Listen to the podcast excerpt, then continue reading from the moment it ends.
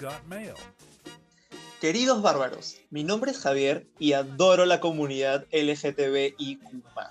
Soy un hombre cis heterosexual, pero podría decir que al menos 90% de mis amigues son queer de alguna manera u otra.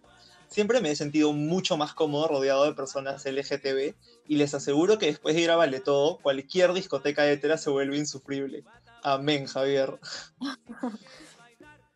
Yo estoy demasiado feliz con mi estilo de vida, pero el problema es que mis señores padres detestan que me junte con ellos. Mis papás son súper conservadores y no les entra en la cabeza que un chico heterosexual pueda parar con gente no heterosexual. No puedo cenar con ellos sin que hagan algún comentario pasivo-agresivo sobre mi cuestionable sexualidad o el escándalo andante que es la comunidad gay. No me malinterpreten, a mí no me ofende que confundan mi sexualidad, pero no sé cómo hacer para que entiendan que la comunidad queer es un grupo de personas que buscan un lugar de aceptación y amor y no una sarta de comunistas desviados pro aborto que buscan homosexualizar a todos los niños del planeta. ¿Qué hago? Besites, Javier. Comunistas desviados pro aborto suena como mi grupo de la universidad, no voy a mentir. Hola chicos, soy Almendra. Y yo soy Rafael. Y esto es Qué Barbaridad el podcast donde te ayudaremos a resolver problemas como el de Javier.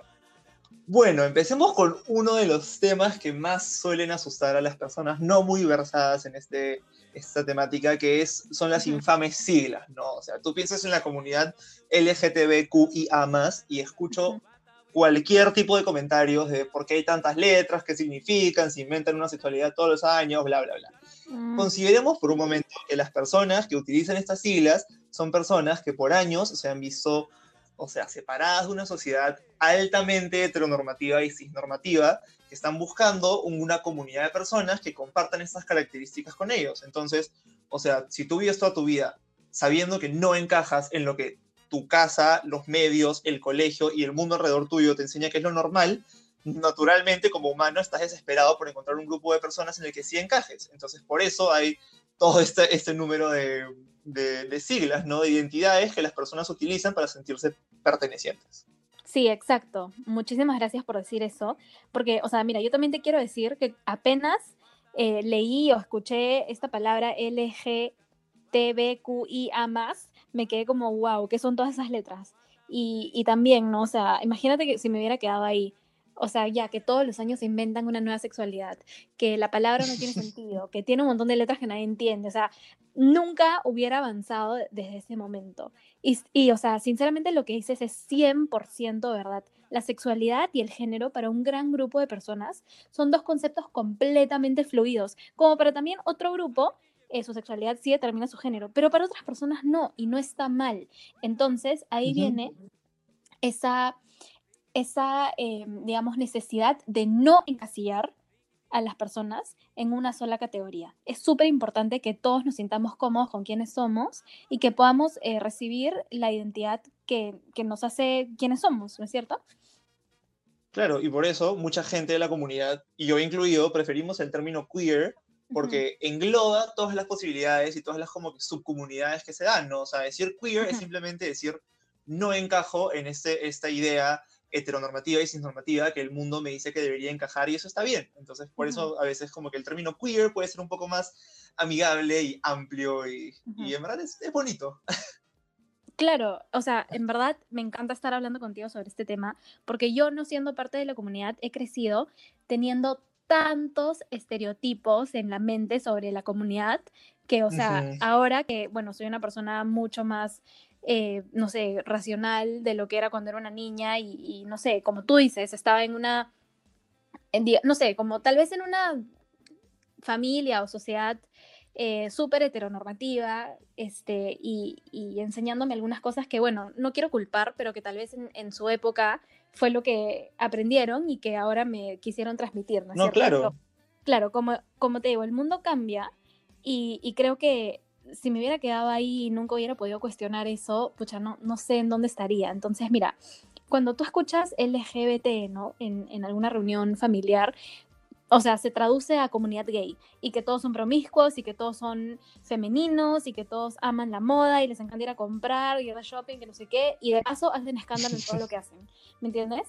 Imagínate, o sea, no sé, como definir una persona o, o sea, imagina, o un grupo de personas por estas cosas y decir que estos son, me parece como tan poco racional y completamente alejado que sinceramente no, no, no me termina de cuadrar. Y también que toda la vida em, se ha referido a esto como los gays, los gays, los gays, pero, o sea, no estamos viendo también que existe otro grupo, gran grupo de personas que son las lesbianas y los bisexuales, por ejemplo. O sea, yo cuando era una niña, eh, me vestía rosado y todo lo demás, y estaba al costado la niñita que no se, no se vestía así, yo he escuchado que los adultos le decían a esa niñita que era una machona, que le gustaban sus amigas y que era agresiva y que por eso no hay que juntarnos con ella, porque no sé qué, porque no se te vaya a contagiar eso. Y me quedé como, mm, o sea, ahora no me pienso y digo como, wow, pero en, ese momento me acuerdo que me quedaba con esa sensación de, pucha, ¿será verdad realmente lo que están diciendo? Porque yo conozco a esta niña, comparto salón con ella y, o sea, no es nada de lo que tú me estás diciendo y estoy 100% segura que no me va a contagiar nada, ¿me entiendes?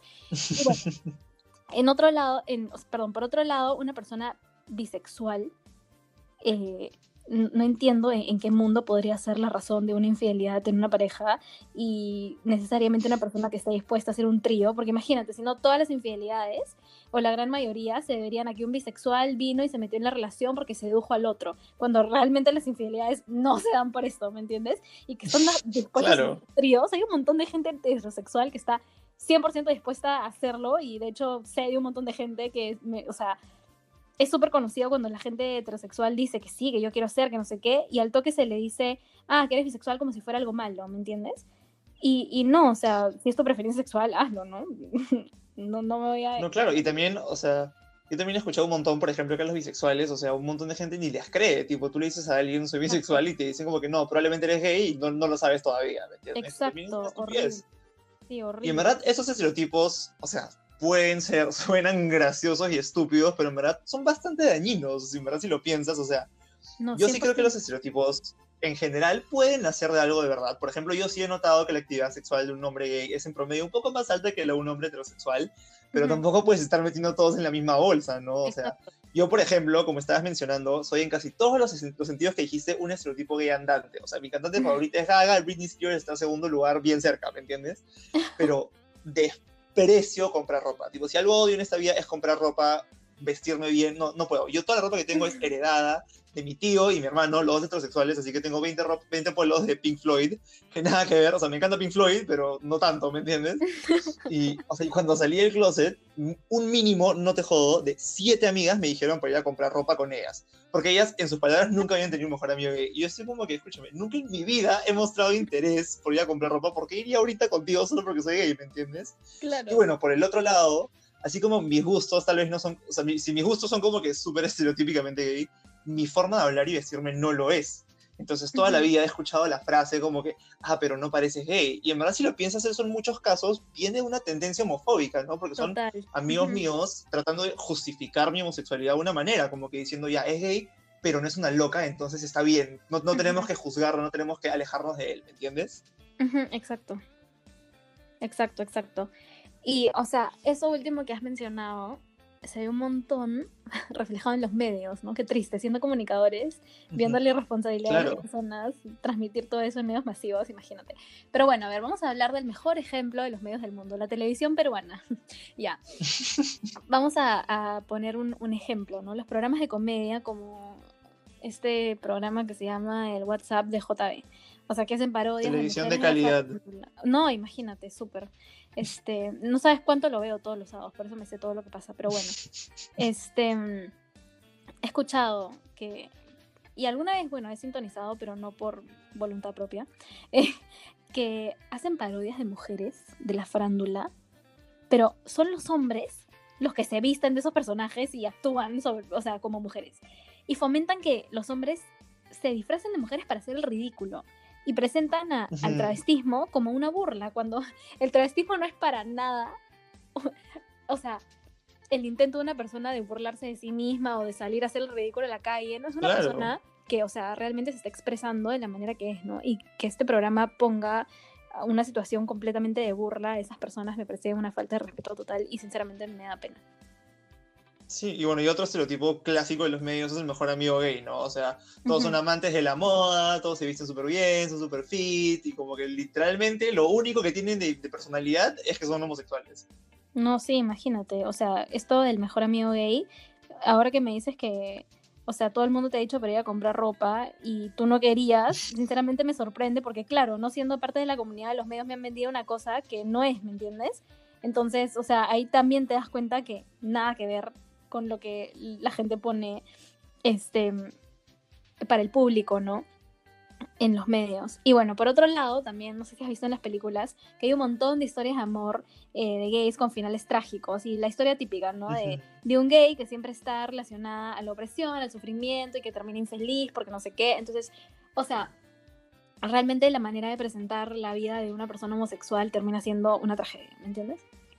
Claro, y ahí por el otro lado, si vemos la otra cara de la moneda, o sea, las relaciones lésbicas sí han sido bastante presentadas en los medios, pero siempre ha sido una manera objetivizada, ¿no? O sea, no hablaban de la relación y el amor de estas dos mujeres, sino simplemente las ponían más como, como una especie de, no sé, escena erótica para que los hombres disfruten ver el sexo lésbico, ¿me entiendes? Y eso también es una representación pobrísima de lo que es ser una lesbiana, ¿no?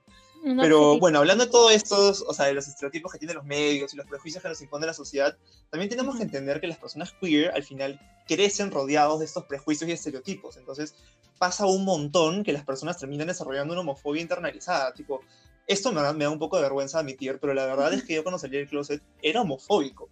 O sea, yo dije, ya, me gustan los hombres, pero dije, yo no, o sea, no voy a ser una loca, no voy a ser un escandaloso, no me voy a acercar al travestismo, como que yo voy, yo soy, soy en todo sentido un hombre heterosexual, pero me gustan los hombres, ¿me entiendes? Y eso es asquerosamente homofóbico, en verdad, o sea, al final, por un lado, es terrible para mí mismo, porque terminaba generándome, o sea, un, un odio interno espantoso, porque estaba odiando un tipo de persona que en el fondo yo sabía que era ese tipo de persona, ¿me entiendes? Entonces, la pasé terrible en ese tema y por el otro lado está básicamente escupiéndole en la cara a las personas que me han luchado por los derechos de la comunidad, porque la razón por la cual la comunidad tiene algo de visibilidad y algo de tolerancia de situación ahorita son las locas, las escandalosas, son drag queens, son mujeres transexuales de color, o sea, son las personas más vulneradas de la comunidad que ahora, hoy en día, mucha gente trata de como que de, de distanciarse de ellos, ¿no? Y eso en verdad es, es o sea, es bien hipócrita, porque a estas personas les debemos tanto y estamos como que rechazando este lado de la comunidad solo por querer encajar, ¿me entiendes? Wow. Eh, realmente creo que lo que has dicho es súper importante, porque espero que haya mucha gente de la comunidad escuchándonos y que se sientan identificados con lo que has dicho para que este tipo de conductas se corten y desaparezcan, porque de verdad, o sea, imagínate, este mundo ha hecho que las personas homosexuales, eh, no sé, sean percibidas y consideradas poblaciones vulnerables. Entonces imagínate con todo lo que se le cruza a una persona siendo una persona de color, una persona travesti, una persona eh, homosexual, imagínate, se le considera y qué pena realmente, qué pena que el mundo considere a estas personas como personas vulnerables. Y es justamente de esto que, viene, no solamente de parte de la comunidad, sino de, de todo el mundo que es con lo que crece, que se le considera tan, o sea, peligrosa o hasta vulnerable una persona solamente por ser como realmente es.